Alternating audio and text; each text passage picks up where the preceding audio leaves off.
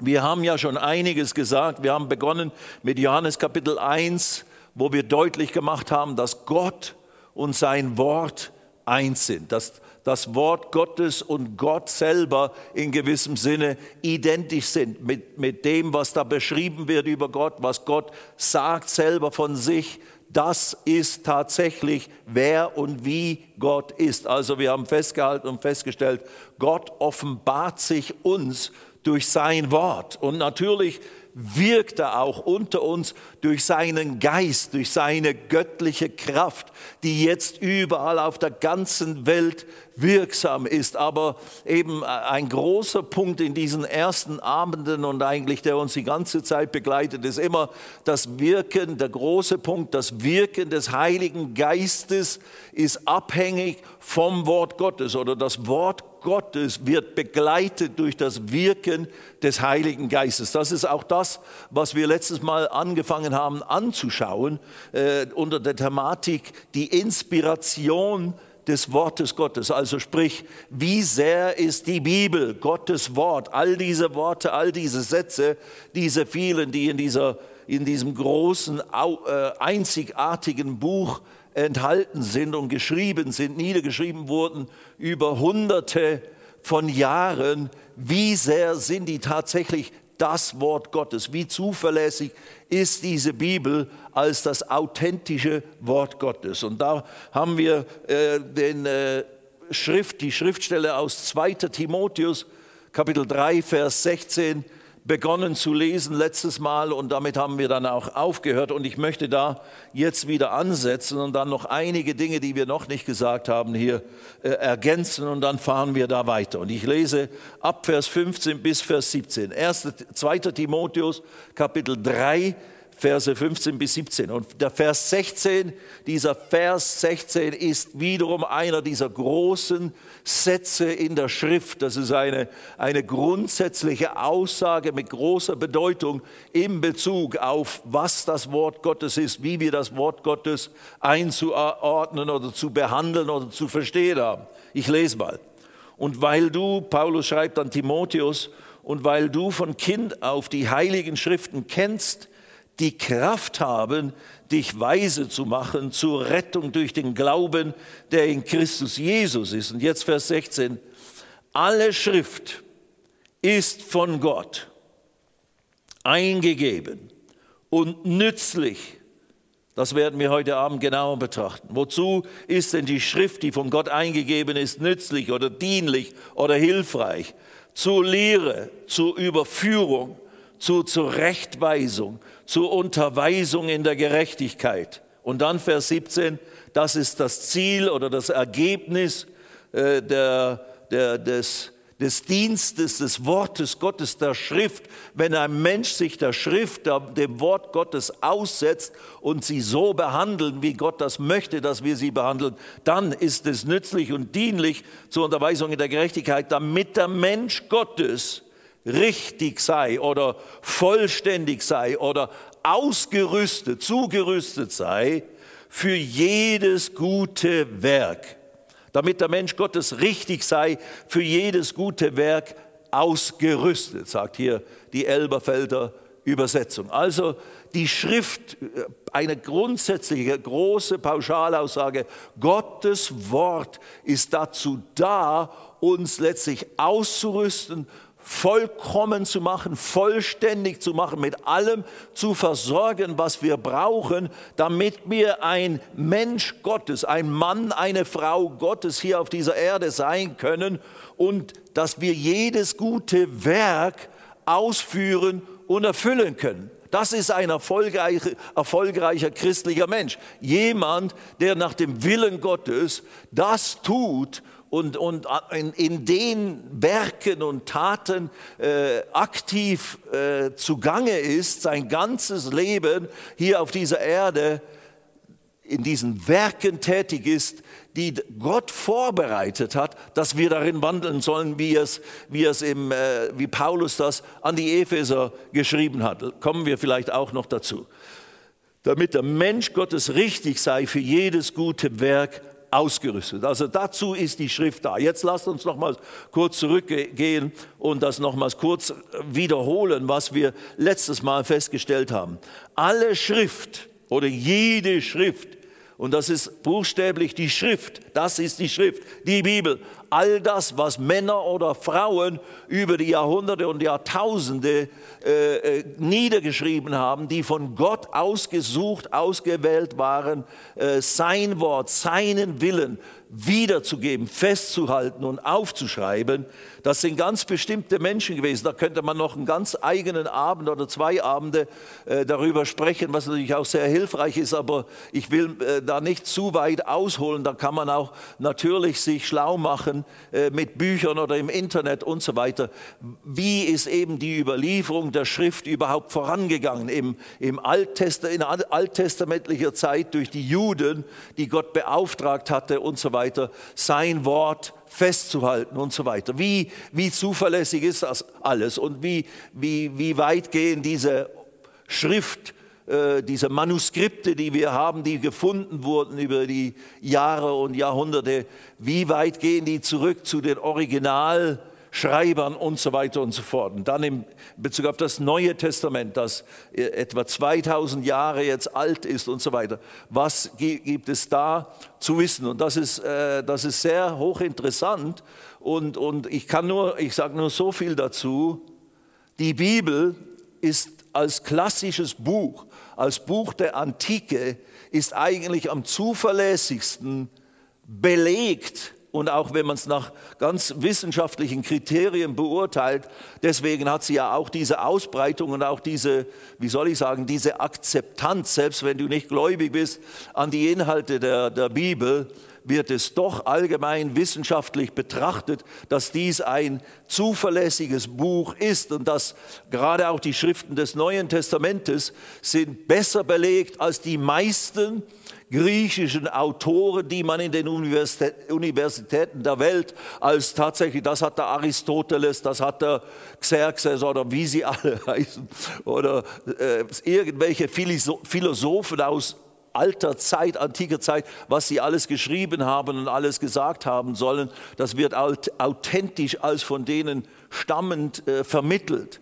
Aber die neutestamentlichen Schriften sind noch näher zur zur Urschrift, wo der Paulus geschrieben hat, da gibt es zwar keine Originalmanuskripte, die gibt es gar nicht mehr, die gibt es leider nicht, aber die, was es gibt an, an Teilstücken, äh, äh, Manuskripten, die da überliefert wurden oder gefunden wurden, das geht weiter zurück. Das ist viel, das meiste, was in dem Neuen Testament geschrieben steht, ist besser belegt als äh, eben diese ganzen antiken Philosophen und so weiter, die überall als äh, authentisch hier äh, vermittelt werden in unseren Universitäten. Nun gut, also das soweit zu der ganz praktischen äh, Studie oder Aussage zu, wie zuverlässig ist die Bibel, wie, wie sehr ist die wirklich auch wissenschaftlich haltbar, dass das authentische äh, Schriften sind von den jeweiligen Autoren.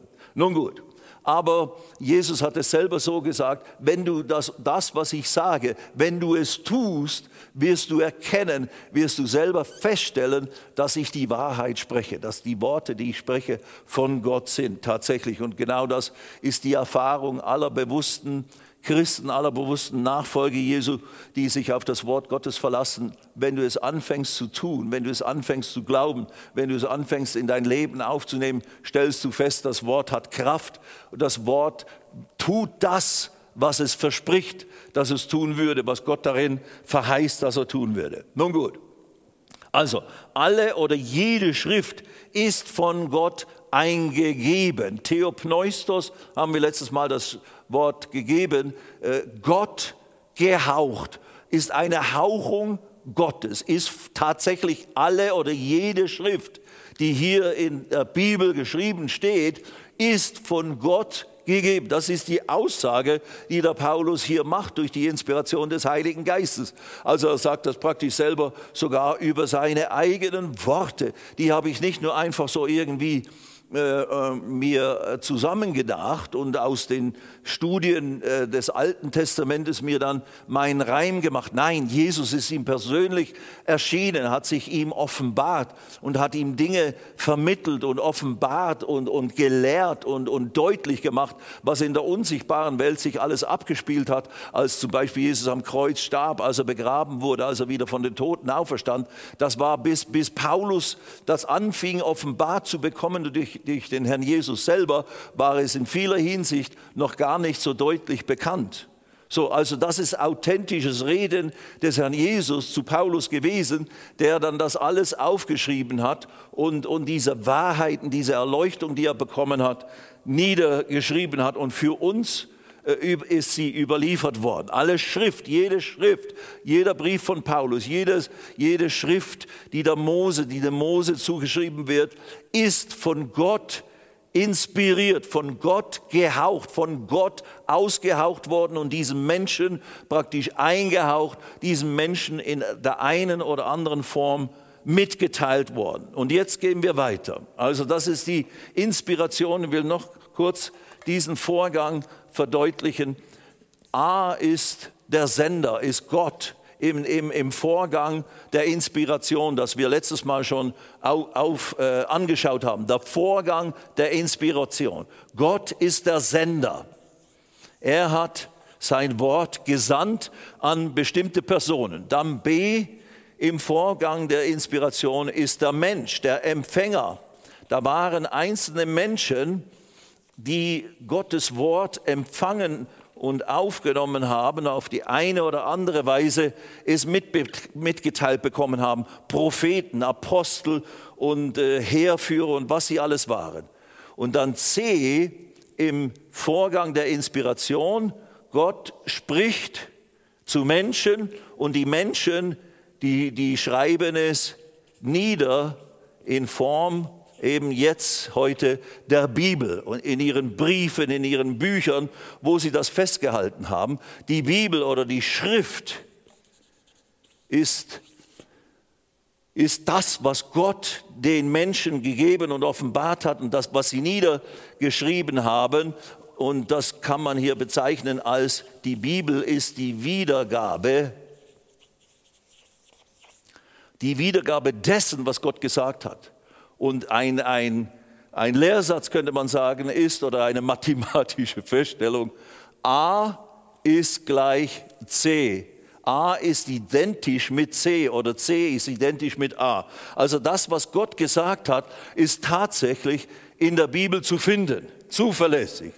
Du kannst dein ganzes Leben, dein ganzes ewiges Leben auf dieses Buch Gottes, auf die Bibel total aufbauen und ablegen. Mit allem, was du bist, kannst du dich auf dieses Wort Gottes äh, verlassen und dein Leben darauf bauen und du wirst nicht zu kurz kommen. Es wird dich nicht enttäuschen. Du wirst nicht am Anfang, äh, am Ende, äh, äh wenn du dann gestorben bist, feststellen, ach, das hat ja alles gar nicht gestimmt.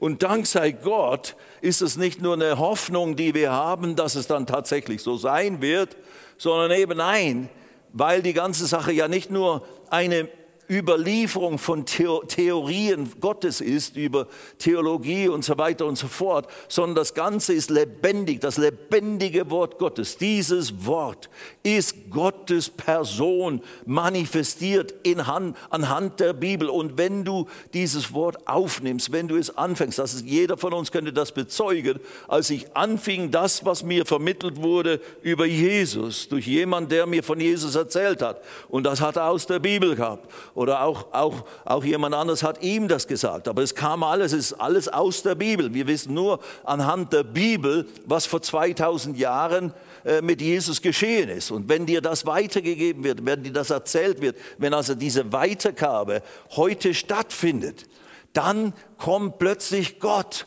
und bestätigt dieses Wort in deinem Herzen und wundersam, vielleicht hast du ein Leben lang, jahrelang gezweifelt und nicht geglaubt und plötzlich kam der Moment und Zeitpunkt, wo du dieses Evangelium von Jesus gehört hast und wo dich, sei es die Umstände gewesen, wo, sei es dein Zustand gewesen, was auch immer, irgendwo plötzlich war es der Zeitpunkt. Jetzt muss ich das mal konkret äh, angehen und, und, und, und, auf, und, und, und aufnehmen in mein Leben. Und, und siehe da, Wunder über Wunder, als du darauf reagiert hast und, und einfach von mir hast, wie ich das getan habe, was man mir gesagt hatte, was dieser Gotttoll mir sagte. Jetzt bete einfach zu Jesus. Und er hat mit mir das sogar das Gebet gebetet und ich habe es dann später für mich selber alles wiederholt und, und einfach nochmals richtig vor Gott gegangen. Aber tatsächlich in dem Moment, wo ich das praktiziert habe, wie viele ihn aber aufnahmen, hat Jesus gesagt im Johannes 1, wie viele ihn aber aufnahmen, denen gab er Macht, die Macht, die Autorität, das Vorrecht, Gottes Kinder zu werden, die nicht aus nur menschlichem Vorgang geboren wurden, sondern aus Gott geboren wurden. Und dann hat das bei mir stattgefunden. Und das ist ja die Grundlage und man könnte fast sagen, das ist der Urbeweis, dass die Bibel die inspirierte Schrift von Gott ist. Wenn du das tust, wie man eben zu Gott kommt, zu Jesus kommt, Jesus aufnimmst als deinen persönlichen Retter und Herrn und das glaubst, dass er am Kreuz gestorben ist vor 2000 Jahren, obwohl du nicht da warst, obwohl wir keinen Film davon haben, wir nur die, diese Überlieferung haben anhand der Bibel. Wenn du das für heute, 2000 Jahre später, für dich persönlich annimmst, in ganz gleich welcher Situation du dich befinden magst, und du rufst Jesus an, Jesus, wenn das alles stimmt, wenn das, was in deinem Wort steht, stimmt, wenn das, was da, diese Leute, die das bezeugen, dass sie es gemacht haben, dass sie es geglaubt haben, irgendwie durch eine Entscheidung und dann ist alles anders geworden, dann brauche ich das, dann will ich das. Und du hast völlig recht, du brauchst das ultra dringend.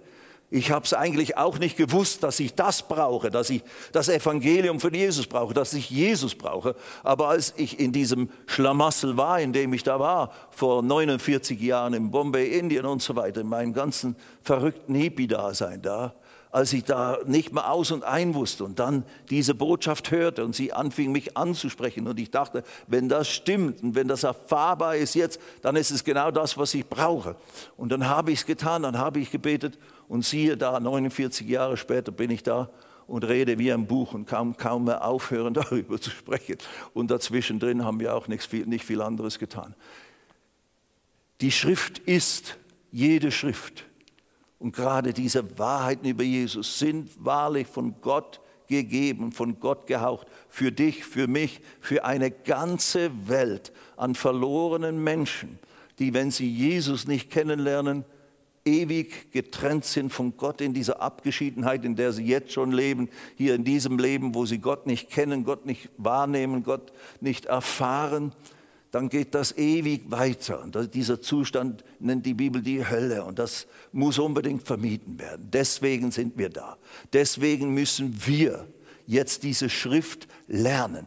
Das, was hier drin steht, was die essentiellen Wahrheiten sind, damit wir das entsprechend weitergeben können. Okay, lasst uns jetzt weitergehen. Alle Schrift ist von Gott gehaucht, von Gott eingegeben, Theopneustos und nützlich, eben dienlich, hilfreich. Die Schrift dient zu was. Die Schrift ist, ist dazu da, uns zu helfen und uns zu dienen. Wozu? Und das sind, sind mehrere Begriffe hier zur Lehre.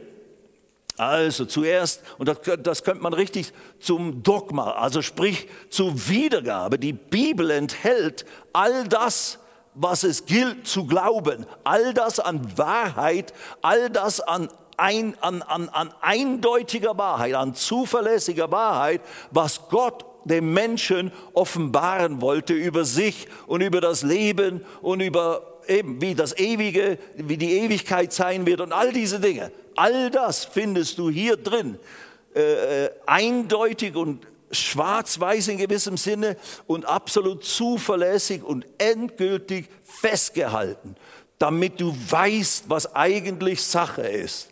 Was will Gott, dass ich weiß über mein Leben, über meinen Zustand, über wenn ich so lebe, wie ich ohne Gott und so weiter und weiterlebe? Was bedeutet das? Aber was bedeutet es, wenn man mit Gott in den Mund kommt? Was man mit, wenn man mit Gott anfängt zusammenzuleben? Was kann man dann erwarten? Und woraus besteht diese Erlösung von Jesus? Und, und, und, und, und. Also sie ist dazu, sie ist nützlich zur Lehre und zur Überführung ist das nächste. Lehre und Überführung, das könnte man auch äh, wiedergeben, äh, ist, äh, ist ein Beweis oder eine Überzeugung. Du, du, das, was hier drin geschrieben steht, soll und kann und ist fähig, dir eine Überzeugung zu geben von was gut und was böse ist, was der Wille Gottes ist und was nicht der Wille Gottes ist, wie Gott ist und wie er nicht ist, was Gott tut und was er nicht tut, was ich von ihm erwarten kann, was ich nicht von ihm erwarten kann, was, ich, was, was der Teufel tut, wie diese Welt zu beurteilen ist. All diese Dinge sind richtig endgültig und festgelegt hier im Wort Gottes gegeben, damit sie mich überführen oder überzeugen. Überführen kann auch bedeuten Überführung von Sünde. Also die Wahrheit kann mich auch zeigen, wo ich zu kurz komme, wo ich äh, äh nicht so lebe oder praktiziere, wie Gott das eigentlich möchte. Also zweiter Punkt ist also zuerst Le zur Lehre, zum richtigen Instruktion über die Wahrheit. Der zweite Punkt ist, mich zu überzeugen von dieser Wahrheit. Also wenn du das Wort studierst und richtig dich damit auseinandersetzt, wirst du überzeugt werden in deinem Herzen. Und ich sage noch was dazu. Es geht hier nicht um, you know, wie soll ein, ein Student oder ein Doktor werden oder so. Nein, nein. Wir reden hier zu ganz normalen Menschen und zu ganz normalen Christen. Es ist Gottes Wille, und da kommen wir ja alle aus ganz unterschiedlichen Hintergründen, Hintergründen und Prägungen. Der eine ist eher so ein Forschertyp und, und hat immer schon alle möglichen Dinge studiert und sich interessiert um dies und das und jenes und andere. Äh, und anderes. Und andere sind eher mehr so Erfahrungs, ja, Ding, einfach eine coole Zeit haben, lass, lass mich in Ruhe mit immer studieren und immer noch mehr Wissen aneignen. Mir geht es soweit gut, ich mache mal, was ich will.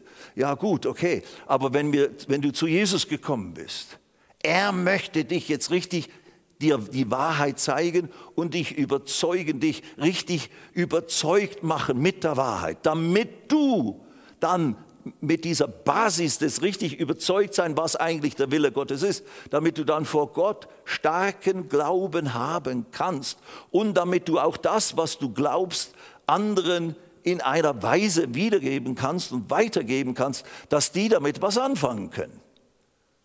Das werden wir gleich betrachten, noch an einer anderen äh, Aussage der Schrift. Also zum Beispiel, ich gebe euch äh, ein, ein, ein Bibelstelle, eine Referenz äh, über den Abraham. In Römer Kapitel 4, Vers 20 und 21, da heißt es von Abraham, er war der völlig, und er ist ja der Vater des Glaubens, das Vorbild des Glaubens eines Menschen, der mit Gott lebt und im Glauben lebt und dann richtig den Willen Gottes erfährt und wesentlichen Einfluss gewonnen hat auf diese Erde und den Ablauf der Geschichte etc. mit dem Volk Israel etc. Da heißt es in Bezug auf Abraham im Kapitel 4, das ist so das Glaubenskapitel über den Glauben Abrahams, er war der vollen Gewissheit, und das könnte man auch wiedergeben, er war völlig überzeugt, er war der vollen Gewissheit, dass was Gott verheißen hatte, er auch zu tun vermöge. Er war also völlig überzeugt. Das, was Gott mir gesagt hat, du sollst ein Kind haben mit der Sarah, die unfruchtbar war, die zu alt war, er war zu alt und so weiter. Drei große Unmöglichkeiten. Gott sagte, aber ihr werdet einen Sohn haben, einen Isaac. Und dann hat er es angefangen zu glauben, weil er wusste, wer es gesagt hat. Er wurde völlig überzeugt, weil er sich mit dem Wort Gottes beschäftigt hat, auseinandergesetzt hat. Wer hat mir das gesagt? Was hat er gesagt? Okay, dann habe ich kein Recht als fehlerhafter Mensch, das anzuzweifeln. Und hielt es fest, fing, Gott, äh, fing an, Gott zu preisen, Gott zu danken und, und diese Verheißung für sich in Anspruch zu nehmen und zu proklamieren in seinem Leben. Und siehe da, was Gott verheißen hatte, kam zustande. Aber es war nötig, dass der Abraham das glaubte. Und das ist bei uns auch. In allen Bereichen.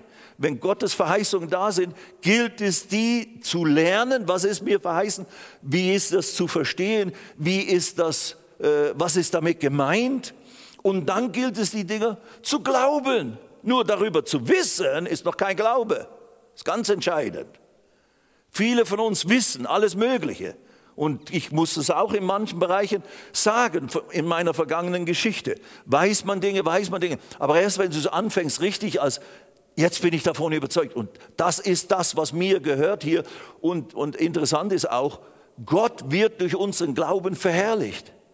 Gott wird durch, wurde durch den Glauben Abrahams verherrlicht. Also ob ich jetzt sage, naja, ob ich jetzt äh, unbedingt diese Verheißung da bekomme, weil es geht nicht um mein Leben, es geht nicht um mein, mein Einkommen, ich bin ja gut versorgt, muss jetzt nicht auch noch sein alles.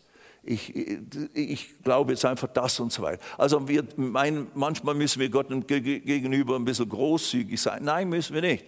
Wenn er uns Dinge zusagt und verheißt oder äh, durch Christus uns geschenkt hat, dann wird er ver verherrlicht und geehrt und, und freut sich darüber, wenn wir das empfangen und dankbar in Anspruch nehmen.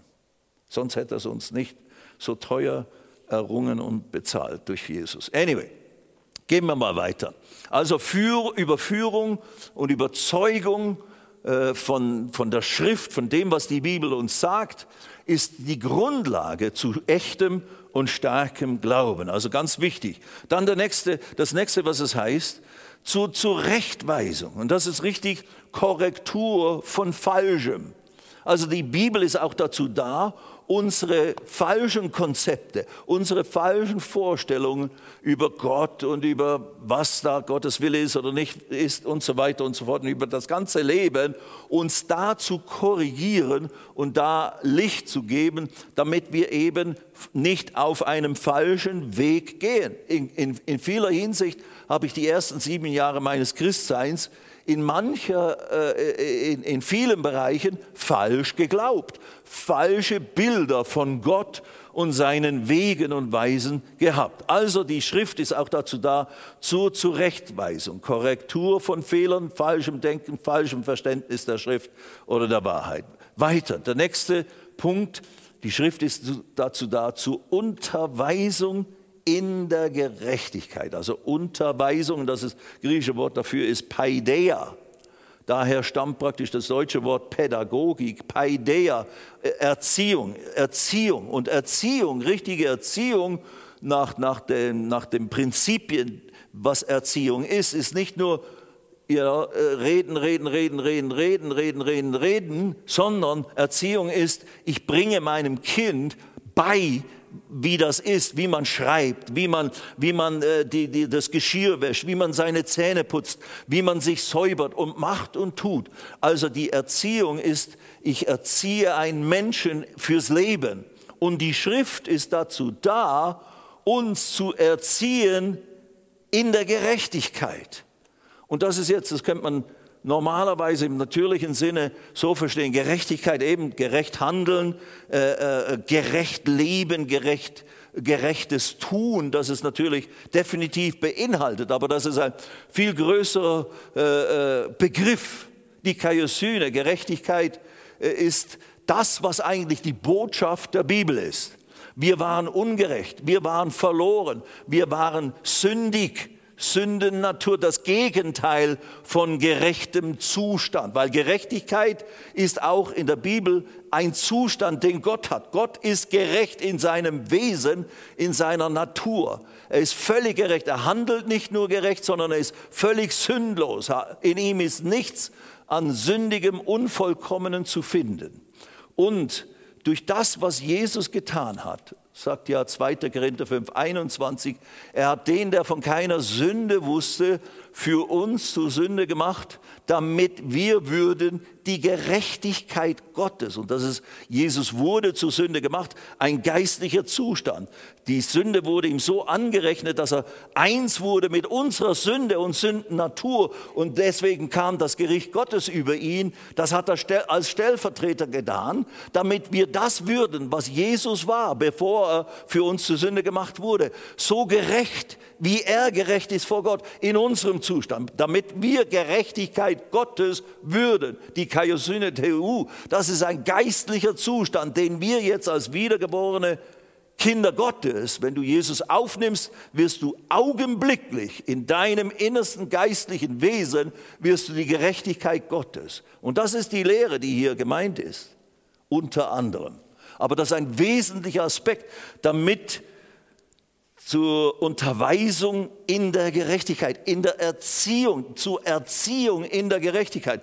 Es hat mich in gewissem Sinne Jahre gebraucht, bis ich gecheckt habe, was das heißt, die Gerechtigkeit Gottes zu sein. Die Erziehung in dieser Gerechtigkeit hat bewirkt, dass ich heute, dass das heute meine Identität ist. Heute weiß ich, wer ich bin in Christus, dass der Teufel keinen Anspruch an mich hat. Selbst wenn ich manchmal unvollkommen handle oder spreche oder denke, also eigentlich sündige oder fleischlich mich verhalte, bedeutet das nicht, dass ich sofort meinen Zustand der Gerechtigkeit verliere. Das ist mein, das ist das Geschenk Gottes an jeden seiner Kinder, der Jesus aufnimmt. Du wirst die Gerechtigkeit Gottes und der Teufel hat keine Macht über dich und du hast Anspruch auf all das, was Gott seinen Kindern als Erbe vermacht hat. Das ist die Lehre äh, äh in der Gerechtigkeit. Das ist die Erziehung in der Gerechtigkeit. Du musst begreifen, was damit alles verbunden ist, damit du anfängst zu stehen im Leben und nicht bei jedem kleinen Wind äh, an, an Anfechtungen, an Herausforderungen, an Problemen, du alle Viere von dir streckst und wieder denkst, ach, hat es doch nicht funktioniert, es klappt doch nicht so richtig mit dem Herrn. Nein, nein, nein. Also, dazu ist die Schrift dazu da. Wir können jetzt dieses Thema nicht ausführen, aber ich habe es kurz beschrieben. Zur Unterweisung, zur Erziehung in der Gerechtigkeit. Also erstmal, das ist ein Lernen, ein Lehren für, für Begreifen, was, dass ich weiß, was ist diese Gerechtigkeit, die ich jetzt bin, die mir geschenkt ist und die ihre Werke hat oder Früchte hat aber dann eben, jetzt lebe ich auch dementsprechend. Ich fange an, mich damit eins zu machen, zu identifizieren, so dass ich stark und kühn und mutig und erfolgreich in diesem Leben Zeuge für Jesus sein kann. Also, die Schrift, alle Schrift ist von Gott eingegeben, nützlich zur Lehre, zur Überführung, zur Zurechtweisung, zur Unterweisung in der Gerechtigkeit. Und dann nochmals Vers 17, damit der Mensch Gottes richtig sei, für jedes gute Werk ausgerüstet. Wir gehen mal schnell zu Epheser Kapitel 2, damit der Mensch äh, richtig, der Mensch Gottes richtig oder fit sei, für jedes gute Werk ausgerüstet. Was sind das für gute Werke? Nur kurzes Zitat aus dem Epheser Kapitel 2, Vers 10. Seid ihr noch alle da heute Abend? Schön. Epheser 2, Vers 10. Denn wir sind, die Rede ist von uns, uns Gläubigen, denn wir sind sein Gebilde oder sein, sein Werk, sein Produkt. Jesus, Gott hat uns geschaffen als neue Schöpfung. Wir sind sein Gebilde, in Christus Jesus geschaffen zu guten Werken. Das sind die guten Werke, von denen auch im Timotheus die Rede ist, zu guten Werken, die Gott vorher bereitet hat, damit wir in ihnen wandeln sollen. Man könnte es so sagen, Gott hat einen Plan für jeden einzelnen von uns, die ihr hier heute Abend seid oder die ihr zu Hause seid und dieses hört. Gott hat einen, einen spezifischen Plan für jedes seiner Kinder. Die Pauschaldarstellung dieses Planes ist natürlich wieder in seinem Wort. Und da müssen wir reingehen, um herauszufinden, was ist der Plan Gottes. Aber die, das, das Grund, der grundsätzliche Plan ist, das grundsätzliche, die guten Werke, die, er, die Gott vorher bereitet hat, damit wir in ihnen wandeln, die haben mit der Mission dieser Welt zu tun. Jesus kam in diese Welt und als erstes, als er seinen Dienst begann, in Matthäus Kapitel 4, predigt er und dann ruft er, beruft er die ersten Jünger. Kommt, folgt mir nach, ich will euch zu Menschenfischern machen. Und dann für drei Jahre sind diese ersten Jünger und dann viele andere noch dazu in der Lehre bei Jesus, dem Sohn Gottes, dem Meister Gott im Fleisch, der hier auf der Erde ist, um zu zeigen, was ein Mann Gottes, eine Frau Gottes, wie die lebt, wie, was es heißt, diese, in dieser Gerechtigkeit Gottes zu wandeln, Autorität ausüben über alle Macht des Teufels und die Werke des Teufels zu zerstören und dann die guten Werke und die Güte Gottes zu proklamieren und zu verkündigen. That's it. Das sind im Prinzip pauschal gesprochen die guten Werke, die Gott für uns alle, seine Nachfolger, vorbereitet hat, dass wir darin wandeln sollen. So alles in gewissem Sinne, auch das ist eben auch die Sache. Äh, und wir gehen gleich als nächstes zum Epheser Kapitel 4, also hier nur eine Seite weiter, weil ich jetzt über die Dienstgaben und die, die, die, die, die Arbeit des Dienstes, das Werk des Dienstes auch wiederum pauschal in der Gemeinde oder im, im, im Dienstbereich reden möchte.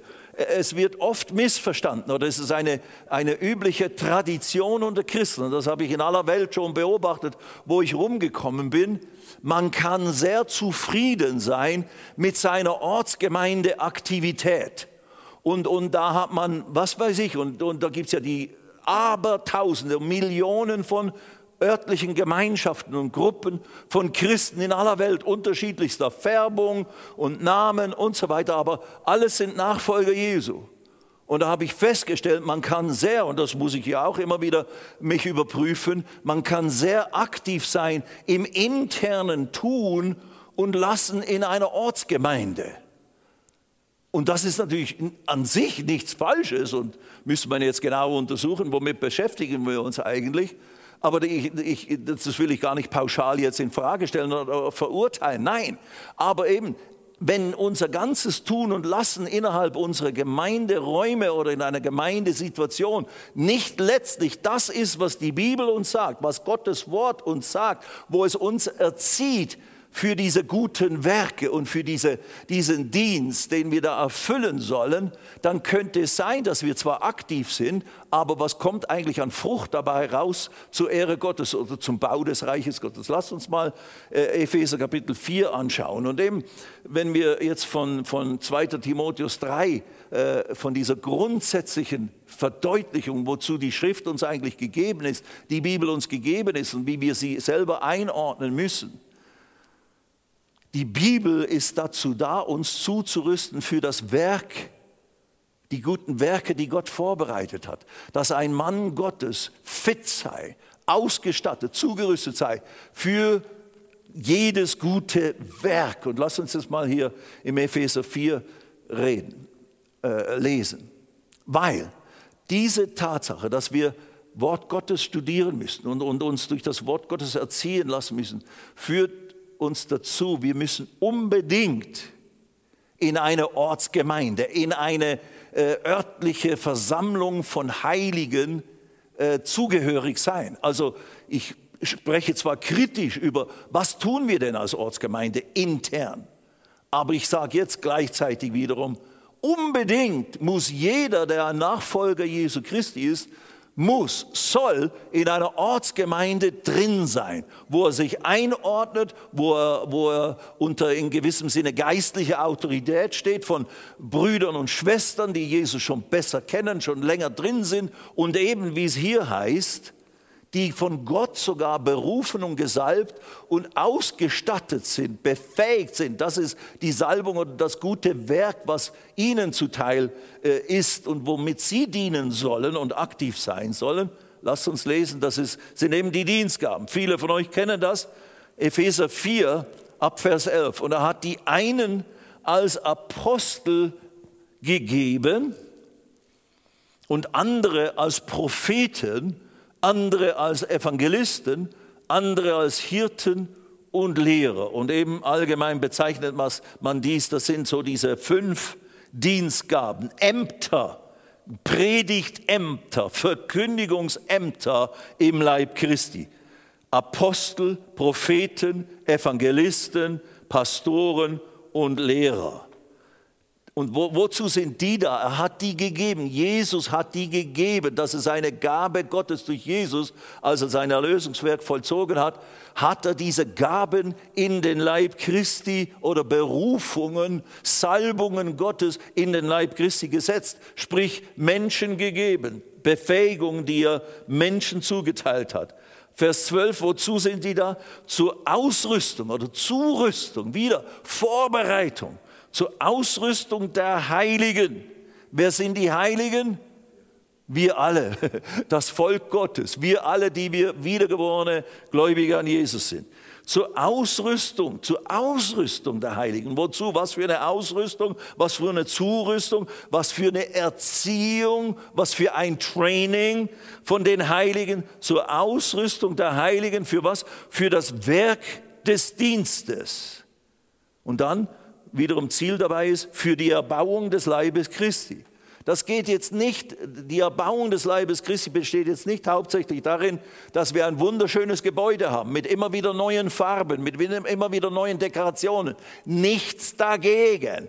Aber wenn das anstelle tritt, unseres immer wieder irgendwas ausstaffieren und machen und tun, was ja schön und gut und von mir aus auch berechtigt ist, aber wenn uns das davon abhält oder das eine Art Entschuldigung wird, wir sind ja beschäftigt, jetzt noch hinauszugehen vor die Tür, in diese fürchterliche Welt, wo diese lauter Sünder sind und diese bösen Leute, die doch unterschiedliche politische Meinungen haben als ich und wo ich ständig kämpfen muss und ständig ich irgendwie oder dann, wenn ich mal anfange, mich zu outen als richtiger Christ und ich glaube so richtig das, was die Bibel sagt und ich versuche total danach zu leben, dann fangen sie an, mich zu meiden oder mich als Spinner oder Sektierer zu, zu, zu lästern und so weiter oder über mich zu Ja, das könnte sein. Das gehört zum Paket. Nein, zur Ausrüstung der Heiligen für das Werk des Dienstes. Und das Werk des Dienstes ist wieder diese Beschreibung von Jesus. Kommt, folgt mir nach ich will euch zu Menschenfischern machen, euch trainieren zu Menschenfischen, euch trainieren, ausrüsten, zurüsten. Also folgt mir nach, drei Jahre lang, schaut mir zu, beobachtet. Ich werde euch aussenden, ich werde euch Dinge erklären, ich werde mit euch beten, ich werde alles Mögliche tun mit euch in der Praxis und es euch demonstrieren, damit ihr wisst, wie man Menschen fischt und damit ihr wisst, was die Botschaft ist, die ihr verkündigen sollt. Drei Jahre lang. Und dann war Jesus fertig, dann hat er sein Erlösungswerk vollzogen, dann ist er aufgefahren, hat die Jünger gesagt, jetzt werdet, wartet, bis sie ausgestattet werden mit Kraft aus der Höhe, weil die brauchte er auch, also die Salbung des Heiligen Geistes. Und dann jetzt geht hin und tut dieselben Werke, die ich getan habe und sogar größere als diese. Und siehe da, so ist das alles entstanden. Wir wissen, dass ich weiß, das ist nichts Neues, aber darum geht es immer wieder, meine Freunde. Darum geht es immer wieder. Die Bibel ist nicht dazu da, dass wir uns nur beschäftigen mit der Bibel und darüber die Welt da draußen vergessen, wenn ich so äh, äh, überspitzt sagen möchte. Nein, die, die, diese Schrift ist dazu da und das ist dann das nächste Thema auch, was wir dann angehen werden. Dieses Wort ist ja kreativ, es ist schöpferisch. Im Johannes 1 hatten wir gelesen, alles ist durch dasselbe geworden und nicht eines, was geworden ist, ist nicht durch dasselbe entstanden. Also durch das Wort Gottes ist alles, was entstanden ist, ist es geschaffen worden. Und dieses Wort, was uns gegeben ist in der Schrift, hat immer noch diese schöpferische, kreative Kraft, so dass wenn du dich damit beschäftigst und mit den Themen, mit den Wahrheiten, die da drin eben äh, vermittelt sind, dann wird das, was du da liest, dann wird das Teil von dir, wenn du es aufnimmst, wenn du es annimmst, wenn du deinen Sinn damit erneuerst und dann gewinnt dieses Wort und diese Wahrheit in dir Gestalt und du wirst förmlich eine Darstellung dessen, was du da liest und studierst. Und wenn du Jesus studierst und, und, und anschaust, wie er gehandelt hat und dann in der Apostelgeschichte die, erste, die ersten Jünger, die ersten Gemeinden und so weiter und es an, anfängst auf dich wirken zu lassen, dann wirst du dasselbe erleben, was die damals erlebt haben. Und genauso wenig wie die vollkommen waren in ihrem Tun und Lassen, werden, sind auch wir nicht vollkommen in unserem Tun und Lassen. Aber wir sollten danach streben, immer besser zu werden, immer stärker zu werden, immer weiter zu gehen mit der Umsetzung, mit der Praxis des Werkes des Dienstes. Zur Ausrüstung der Heiligen hat er diese Verkündigungsgaben gesetzt und gesalbt. Das ist ganz wesentlich. Deswegen musst du in einer Gemeinde sein. Das ist eben ver, ver, ver, vernachlässigt nicht das Versammeln von euch zusammen, heißt es im Hebräerbrief jetzt so in meinen Worten. Vernachlässigt das nicht, sondern tut das. Deswegen auch, wenn wir jetzt hier so eingeschränkter sind, Trotzdem, wir haben die Möglichkeit zusammenzukommen. Lasst uns diese Möglichkeiten so weit wie möglich ausschöpfen. Einerseits, was eben erlaubt ist. Andererseits, wenn du das lieber nicht so machen möchtest, hier präsenzmäßig, dann sei, schalte an unser Livestream oder irgendeine gute andere Gemeinde, wo du das Wort Gottes durch Apostel, Propheten, Evangelisten, Pastoren, Pastoren und Lehrer vermittelt bekommst, die unter der Salbung des Heiligen Geistes die Wahrheiten Wahrheiten dieses Wortes vermittelt. Dann wirst du gelehrt, dann wirst du trainiert, dann wirst du Paideia, dann wirst du erzogen in den Wegen Gottes, in den, in den guten Werken, die wir alle tun sollen.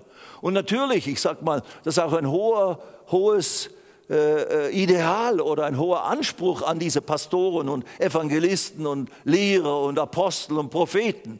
Wir müssen Vorbilder sein. Wir müssen practice what we preach. Wir müssen praktizieren, was wir da verkündigen. Wir sollen uns nicht versteigen in unseren super Offenbarungen, sondern wir sollen die Wahrheit verkündigen, wie sie uns hier gegeben ist. Und natürlich, dass die Offenbarung des Wortes ist endlos, so dass wir da neue Dinge erkennen und, und, und wir neu begeistert werden über gewisse gewisse äh, Aspekte von einer Wahrheit. Ja, let it be so, soll es so sein, unbedingt.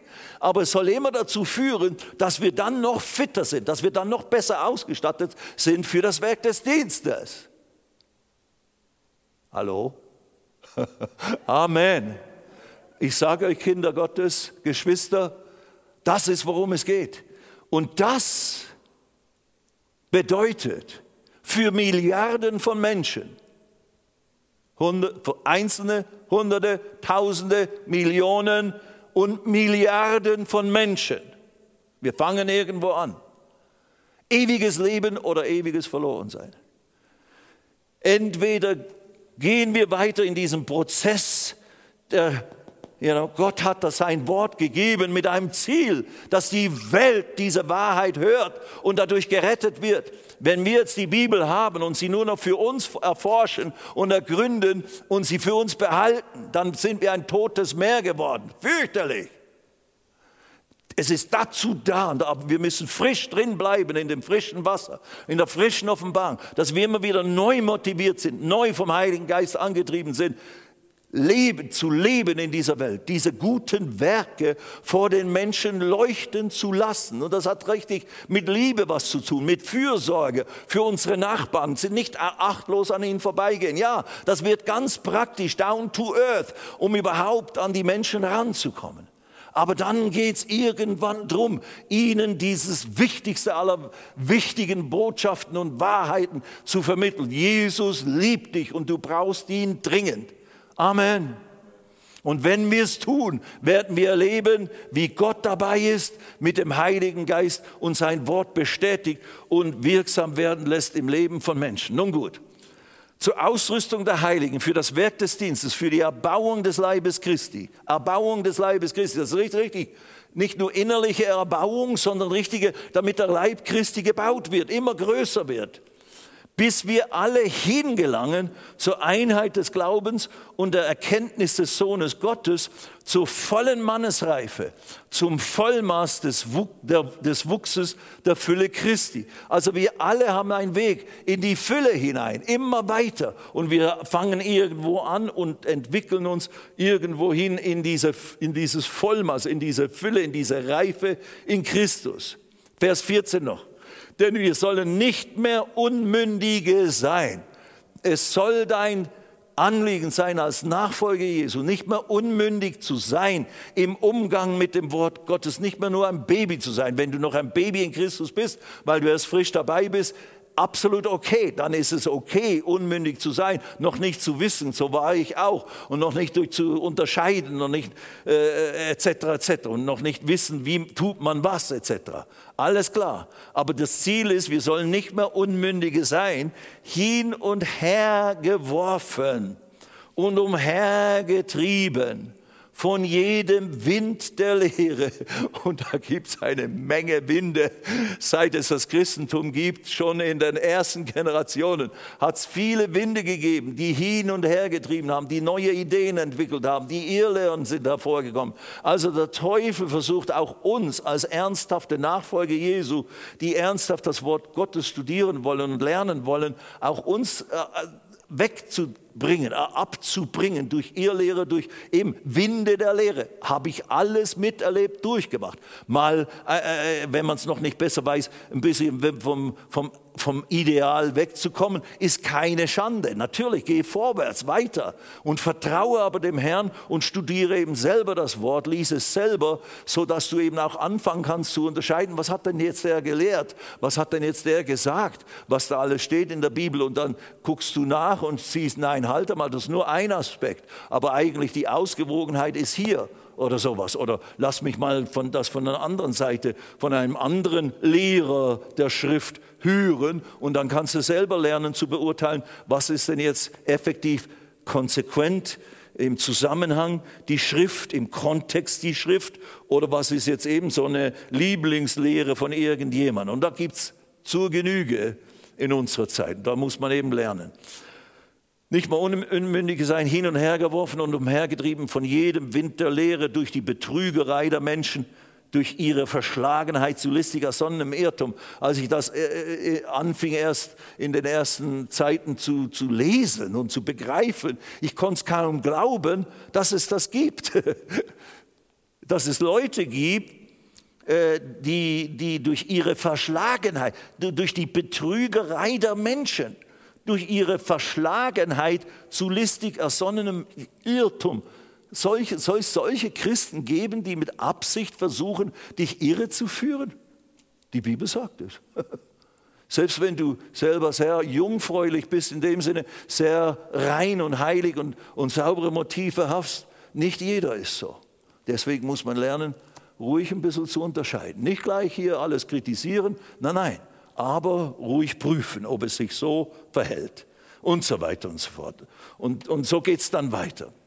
Also die Schrift ist essentiell und dann auch die Zugehörigkeit in einen Leib Christi, in eine Ortsgemeinde, wo du siehst, dass der Segen Gottes drauf ist, dass die Hand Gottes drauf ist, dass der Beweis durch die Frucht, die durch diese Gemeinde entstanden ist, im Leben von Menschen, im, im Leben einer Stadt oder einer Umgebung, da geh da hin und integriere dich, damit du da gut eingebettet bist äh, in, in die Korrektur, unter die Korrektur des Wortes Gottes und unter die Betreuung durch geistliche Hirten, Väter und Mütter in Christus. Mai, mai, mai, habe ich das genossen und das habe ich von Anfang an irgendwo begriffen, dass das wichtig ist. Aber irgendwann lernte ich das noch deutlicher zu verstehen und seitdem äh, bin ich immer, aber ich, aber ich bin eigentlich von Anfang an immer in einer Kirche oder Gemeinde gewesen, um eben zu lernen von älteren Geschwistern. Und das ist gut. Und das ist absolut gut. Und dass wir alle nicht vollkommen sind und manchmal Nuancen haben von äh, Dingen oder Betonungen oder sowas, ja. Deswegen muss man nicht gleich Baby mit Badewasser ausschmeißen. Ne? Und wie gesagt, die vollkommene Gemeinde, die gibt es im Himmel. Und in Christus sind wir alle vollkommen. Aber hier auf der Erde wird sie mindestens dann unvollkommen eine Ortsgemeinde, wenn du reingekommen bist. Nein, nein, wir alle sind unvollkommen und äh, müssen lernen und so weiter und so fort. Und Gott ist sehr geduldig mit uns allen. Ja, und so weiter und so fort. Also, das Wort Gottes, das lebendige Wort Gottes, die Verkündigung des Wortes Gottes, das Hören, das Aufnehmen des Wortes Gottes ist entscheidend wichtig in deiner Zurüstung, in deiner Vorbereitung für das Werk des Dienstes, aber auch in deiner Zurüstung als, als Sohn oder Tochter Gottes, dass du vor Gott fit und, und, und, und äh, äh, sauber bist oder stark bist und, und zuverlässig für Gott bist, dass er dich einsetzen und, und, und benutzen kann für seine Zwecke. Und deswegen geh in eine Ortsgemeinde, bleibe dort, bleib drin, lass dich von Gott dort hineinführen und, und lass dem Feind, erlaube dem Feind nicht, dich wieder herauszureißen, weil das tut er in aller Welt. Und das ist unabhängig von Gospel Life Center oder von irgendeiner anderen Gemeinde, wie sie auch immer heißen mag, wo du dazugehörst, dass es eben nicht alles perfekt ist, yes.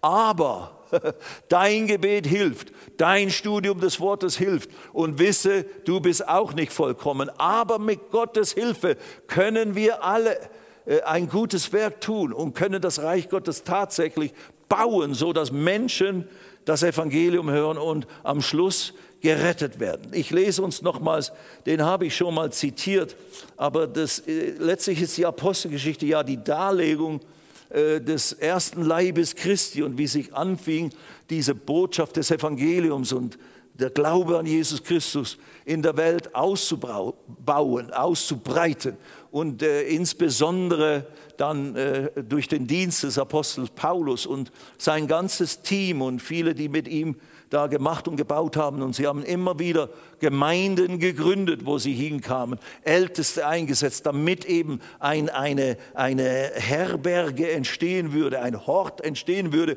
wo dann die Seelen hinkommen können, die Menschen, die jetzt Jesus, mit Jesus anfangen und wo sie trainiert werden, zugerüstet werden, das Wort ihnen gelehrt wird und, und sie eben für das Werk des Dienstes auch zugerüstet werden. Mir ist gegeben alle Gewalt im Himmel und auf Erden. Der, deshalb geht hin in alle Welt, predigt das Evangelium und macht und, predigt und lehrt sie alles halten, was ich euch geboten habe und mache zu Jünger alle Völker. Und das wiederum. Und die Jünger müssen trainiert werden, wieder Jünger hervorzubringen. Die wieder Jünger hervor, von Generation, geistliche Generation zu geistlicher Generation. Nicht nur also ein Pool, wo wir alle sammeln an einem Ort und dann behalten wir sie da. Nein, wir trainieren sie rauszugehen und auszubreiten, das Reich Gottes auszubreiten und weiterzugeben und neue Gemeinden zu gründen und so weiter in aller Welt. Hier, das geschah in Apostelgeschichte 19. Das ist ein Kapitel von Erweckung in Ephesus. Die große Gemeinde, die da entstand, die fing in dem Sinne ganz klein an und und ich lese jetzt nicht alles, aber im, im Kapitel 19, Vers äh, 9 und 10, am Ende von Vers 9, und äh, Paulus unterredete sich täglich in der Schule des Tyrannus, täglich hat er das Wort gelehrt, dies aber geschah zwei Jahre lang, sodass alle, die in Asien wohnten, sowohl Juden als auch Griechen oder Nicht-Juden, das Wort des Herrn hörten. Also da wurde richtig Wort gelehrt, Leute trainiert in der Schule des Tyrannus durch den Paulus und andere, die dann herantrainiert wurden. Und die gingen dann raus und haben ganz Asien, diese ganze Gegend, das ist Westtürkei heute, haben sie evangelisiert, sodass alle das Wort des Herrn hörten. Das ist ein, eine Bibelschule und eine Gemeindearbeit nach biblischem Prinzip. Und dann im Vers 20, und dann heißt es dann, Vers 11, und ungewöhnliche Wunderwerke tat Gott durch den Paulus etc. Also das war dann alles begleitet mit Gottes übernatürlichen Kraftwirkungen. Und dann heißt es im Vers 20 schließlich, so wuchs das Wort des Herrn mit Macht und erwies sich kräftig oder gewann die Oberhand. Also das Wort ist deswegen gewachsen und wurde deswegen stark und hatte deswegen die Oberhand gewonnen und förmlich die ganze Gegend durchdrungen, wurde durchdrungen mit der Botschaft des Evangeliums. Warum? Weil es verkündigt wurde, weil es weitergegeben wurde. Der Vorgang der Inspiration, der, der Hauchung Gottes ist weitergegeben worden. Halleluja. Und so hat das Christentum sich ausgebreitet, sodass die Türkei damals äh, in wesentlichen Teilen christianisiert war. Und dann kam der Feind rein und dann kam alles andere rein. Und heute muss man sich fürchten in vielen Ländern, wo früher mal Urchristentum voll und ganz vorhanden war. Warum? Weil vieles eingeschlafen ist, weil vieles äh, irgendwie kategorisiert wurde oder irgendwie in irgendwelche Schläuche gesteckt wurde, wo das Leben Gottes nicht mehr fließen konnte. Und man hat das Wort verlassen, man hat die Kraft des Wortes, die Verkündigung mit, mit der Salbung des Heiligen Geistes vergessen, verloren, hat nicht mehr Jünger gemacht, hat nicht mehr Leute trainiert für das Werk des Dienstes ist in Klöster, hat Priester äh, gemacht, die haben Rituale entwickelt und, und, und. Und dann wurde das eine Pseudo-Religion, die nichts mit dem zu tun hat, was Jesus in Gang gesetzt hat. Aber das Wahre ist immer noch vorhanden, in großer Fülle in unserer Zeit, gar keine Frage. Wir sind in einer guten Zeit in vieler Hinsicht. Aber eben, etwa drei bis vier Milliarden Menschen haben noch nie von Jesus gehört zurzeit. Also es gibt noch ein bisschen was zu tun.